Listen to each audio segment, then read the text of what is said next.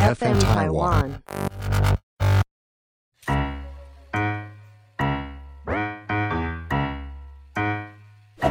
大家好，我是 Karen，欢迎收听 Karen 老师有意思。呃，在早期的这个居民呢，会在晚上，就是黄昏的时候，然后会在家门口上面点一盏红灯，我们称它为这个普渡宫灯，然后替好兄弟们呢照路，照明他们的路。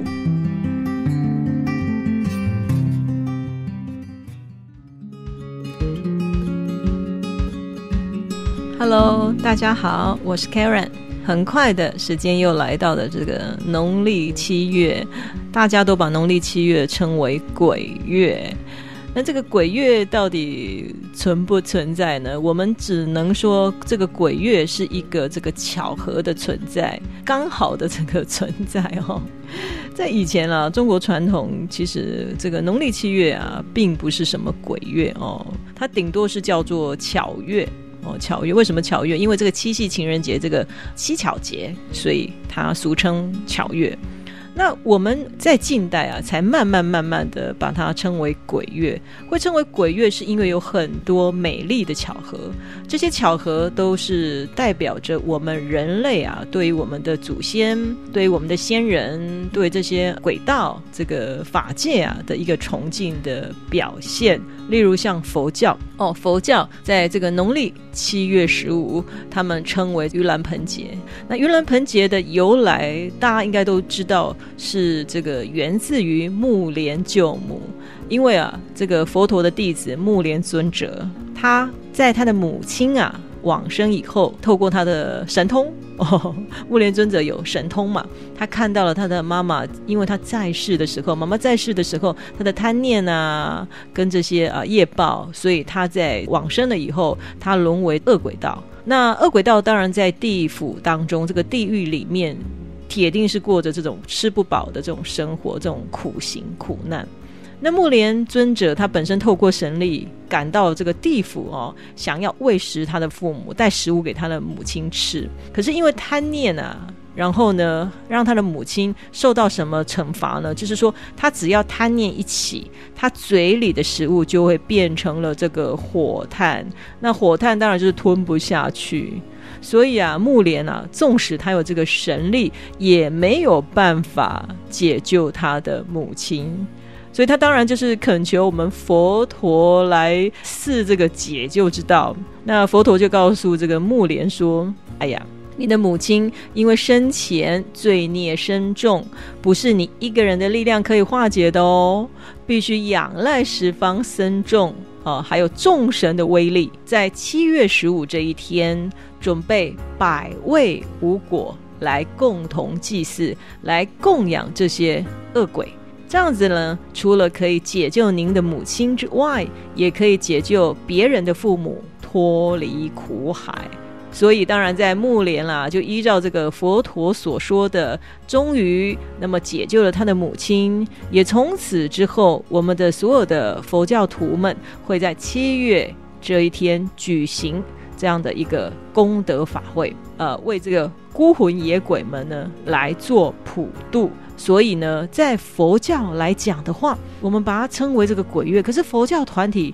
说它是什么呢？吉祥月。孝亲月哦，孝道月，诸如此类的哦，就是呃，第一是源自于这个盂兰盆节哦，盂兰盆节这个的由来。那我们道教，道教也有一个节庆，刚好也在这个七月十五，就是我们的中元节。哦，这也是一个美丽的巧合。这个中元节，中元节何谓中元节？你知道我们这个三官大帝哦，这我们呃每一年呢有分上元、中元、下元。上元节就是在农历的这个元月十五，而中元节就是在农历的七月十五。当然，这个下元节就是在农历的十月十五。那这个上元、中元、下元分别代表的就是我们的天官大帝生日，还有地官大帝生日，还有水官大帝的生日，就是三官大帝。那这个中元节七月十五的中元，呃，地官哦，它本身掌管的是地府哦，所以它的名字叫做中元赦罪地官清虚大帝哦，清虚大帝，他掌管着地府，能够赦免哦我们世人跟亡魂的罪过。所以，当然在习俗里面啊，哦，地官大帝的生日啊，我们就祈求地官啊啊赦免罪过，呃，普渡这些孤魂，所以俗称中元节。所以中元节也在七月份，也在这个农历七月十五。所以这些美丽的巧合，构成了说，在这个农历呃十五这样的一个吉祥月也好，孝亲孝道月也好，然后再搭配上这些习俗。到近代了，到近代应该是讲吼鬼月啊，也是近代呃近代我们华人共同的习俗。哦在以前啊，也没有什么鬼月的这种象征哦，也没有这种鬼月的呈现哦。是近代，尤其我们台湾啊，因为这个移民社会嘛，那移民社会里面会有很多，比如说抗核、抗清、抗日的这些呃移民问题。所以我们也产生了很多的这种类似像这种大众爷庙啦、万善公庙啦、有应公庙啦、百姓公庙啦，这些没有主人、没有家人的这些无主祭祀哦，当然就是为了要安抚这些孤魂嘛，对不对？然后化解这个移民社会的这些仇恨，那一个善举的展现。呃，在呃清代的晚期，我们在台湾就开始有形成的这些死难者的一些呃祭祀活动，大型的这种普渡啦祭祀活动。在以前，其实日治时代以前啊，在一些调查当中哦，也没有把农历七月称为鬼月。从历史可以看到，就是说，其实这个鬼月啊，应该是近代的产物，因为它的活动，它的活动从七月一号开始。那么我们就有这个鬼门开的一个祭祀的行为，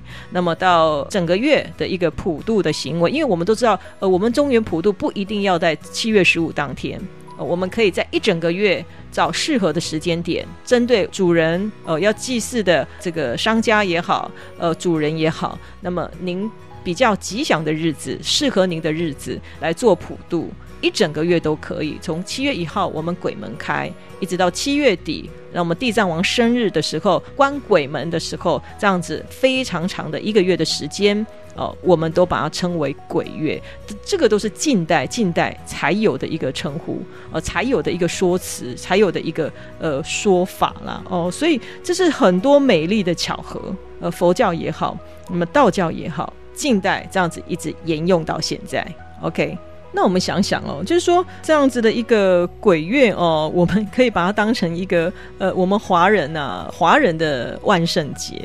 哦，它涵盖的是一个温馨温情哦，这样子一个普渡我们看不到的这样的一个法界的一个善举啊，普渡众生，普渡这些孤魂野鬼，我们可以讲说它算是一个华人的万圣节哦。那么呢，这样的一个行为哦，让人倍感温馨。呃，其实哈，随着时代的进步跟演进啊，那当然就是呃，有一些习俗哦，有慢慢慢慢的有被淘汰掉。但有个习俗哈，我是觉得蛮温馨的，就是说，大家知道有一个呃习俗叫做点这个老大宫灯，就是普渡宫灯，就是我们提供了一盏灯，照明这个好兄弟的这个路。就是说，相传呢，因为这农历七月一号鬼门开了嘛，那孤魂野鬼好兄弟，他们就是会想要回到阳间哦，这传说了哈，会回到阳间来探望子孙们哦，到处走一走。所以呢，呃，在早期的这个居民呢，会在晚上，就是黄昏的时候，然后会在家门口上面点一盏红灯，我们称它为这个普渡宫灯，然后替好兄弟们呢照路。照明他们的路，因为啊，就是民间相传，我们这个鬼门大开了以后呢，呃，来自地府的这些好兄弟们呢，当然就利用晚上的时间来回到人间嘛。早期的这种呃人口稀少，照明也不是那么的够，入夜的时候，这个呃尤其乡下地方、沿海一带，这个照明普遍不足。为了便利这些好兄弟们哦，方便行走，所以农历七月开始，就是哎这些人家呢就会架设这个普渡宫灯。在入夜的时候把它点亮来哦，那天亮的时候再把它关起来。然后让这些好兄弟们呢，能够好好找到呃他们的家人，或者是说到处这个行走哦，这样子晃一晃哈。但点这个灯也有个用意，就代表说，哎，这里是有人家的哈，你们不可以进来打扰，类似像这样子。但这种美意的话，其实你会觉得说，我们人呐，跟这个法界啊，这样的一个关心也好，哦，贴心的这个行为，也是一个呃善意的一个表现。这个是蛮蛮好玩的，蛮特别的一个地方。那当然，在以前的这种。所谓的普渡宫灯哦，在市区里面就比较讲究，在乡下地方哦，或者是说沿海一带啊，哦，滨海一带，就是这种普渡宫灯上面哦，不知道大家有没有印象哈？他们会呃在灯具上面放放一顶斗笠。OK，然后呢，他们会把灯具啊跟这个呃竹枝啊绑在一起。那其实这个竹枝其实就是驱邪的用意啦，哦，驱邪的一个用意哦。还有这个芝麻梗，它把围成像一个呃木栅一样的这样的东西哦。那么呢，也代表说这个孤魂野鬼们不可以进来人家家里哦。所以这个普渡宫灯就是为了要照明这些道路，让好兄弟们呢能够快速通关啊，快点赶路，没有想要招待他们的意思哦。这个是呃，在这个农历七月里面哦，现在比较少呈现。那以前哦，在沿海一带或是乡下地方，或是甚至这个都市里面，其实现在你大家仔细看一下，还是偶尔可以看到这个呃普渡宫灯哦，这是在农历七月才有的一个产物啦哦，这个是蛮好玩的哦，所以。所以再来，我们再讲到说农历七月哈，不管它存不存在这个农历七月的鬼月了，我们讲到不管是说鬼月存不存在，大家想一想哈，现在正值暑假期间，我们鬼月都正值这个暑假期间，学生们哦，就是时间多了，难免啊到这个深山水边、野外郊外进行一些探险的行为。我个人是认为，Karen 是觉得说。刚好在这个鬼月啊，鬼月的呈现也刚好替这些孩子们、学生们哦，达到一个贺祖的一个作用。毕竟在农历鬼月，我们经常会告诉大家，有一些事情我们不能做，例如说夜游啊，哦，或者是说到处乱跑啊，或者是说到深山水边去游泳啊。哦，诸如此类的，有一些比较不能做的事情，在农历七月，我们通常都会提醒给我们的孩子，就是农历鬼月，刚好刚好在农历鬼月，刚好搭配上这个所谓的这个暑假期间，也顺势呢，替我们家的孩子、小朋友们呢，达到一个制约的行为。哦，你说是不是？就是说，刚好这样的一个时间点，它就可以 match。而我们站在这个命理的角度哦，坦白讲，在农历七月，就是大家俗称的鬼月里面，好日子是非常多的。在择日上面呢，其实农历七月好日子是非常多的。早期有人会把这个农历七月呢，就是怪罪于我们的明太祖朱元璋。哦，就是有一个传说，大家会传说说，呃，农历七月呢，其实这个鬼月啊，是因为是这个明太祖朱元璋啊所散播的谣言，因为古来天子。七月葬哦，就是古来七月天子葬，就是天子要在七月农历七月这天下葬，因为好日子特别多。那么所以呢，不给我们一般的民间百姓使用，所以制造了这样的谎言，说农历七月是鬼月，所以诸事不宜。其实哦，我们这里真的要要把这个呃迷思哦把它打破哦，这个跟朱元璋没有关系，跟我们的明太祖朱元璋。一点关系都没有。何谓古来七月天子葬，并不是说天子在七月来做埋葬这个事宜。何谓七月葬，就是说从古代啊，在古代天子哦本身从他驾崩了以后，到他出殡哦哦，到他出殡下葬了以后，要隔七个月，要七个月才可以下葬。基本上哦，天子驾崩哦，这个是非常重要的事情，包括他的大体要怎么样处理。那么举国哀悼的期间，有一些臣子啦，有一些亲戚啦，甚至这个外派的这个使节啊，他们要回来哀悼呃，吊唁我们的天子啊。都是要非常非常呃长的时间才行啊，所以天子驾崩一直到埋葬这个入葬啊，呃移到这个陵墓里面啊，陵寝里面至少要七个月，并不是说古来天子七月葬，就说古来七月天子葬，就说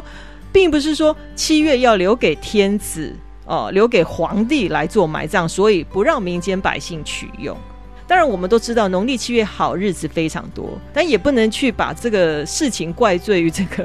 我们的明太祖朱元璋哦，在这里要打破这个迷思，呃，并不是他来制造的这个谎言哦，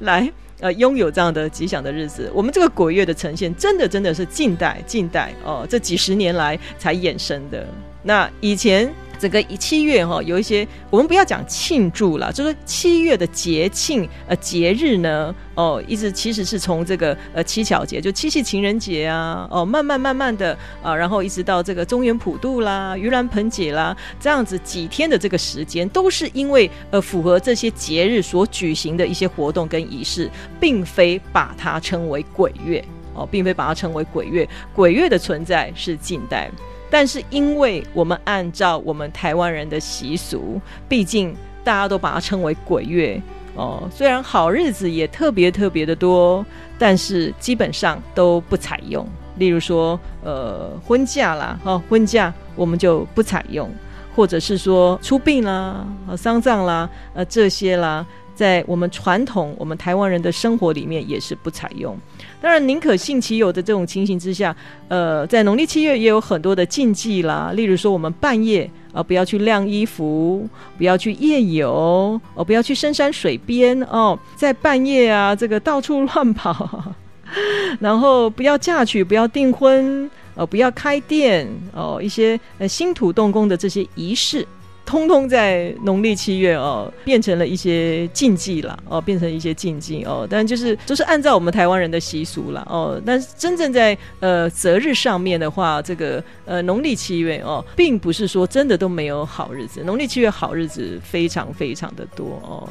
呃，在这里哦，这个讲的这么多，这个关于农历七月的这些由来啊，这些状况哦，其实我们针对命理的角度，当然好日子特别多，鬼月鬼月。Karen 是觉得了哦，其实法界的存在并不会因为这个呃农历七月呃才出来，呃，我们对于这些鬼啊神啊，我们存在的都是一个尊重的一个看法，不要因为农历七月才特别的去说呃去重视它的存在。那么其实法界殊胜啊。哦，我们人在这个浩瀚的宇宙当中也非常非常的渺小啊！对天对天的崇敬，对地的这个呃崇敬，对法界的崇敬，其实呢，我是觉得啦，在这里啦，你问 Karen 说啊，信不信？呃，很多事情呢，我们就是呃要尊重、相信它的存在，但是不要迷信。在这里只是强调说，不要只是乖一个月，因为鬼月，然后我们就很保守、很乖巧的这么度过一个月。啊，然后其他时间就这个为非作歹，这样子也是不行啊。心存善念哦，当然就是要长长久久、持之以恒，然后互相尊重，好不好啊？我是 Karen，今天利用这样的时间跟大家聊聊农历鬼月的一些仪式，还有它的由来。宁可信其有，但是不要迷信。希望大家都能够平平安安、开开心心的度过这样的一个月份。我们再见喽！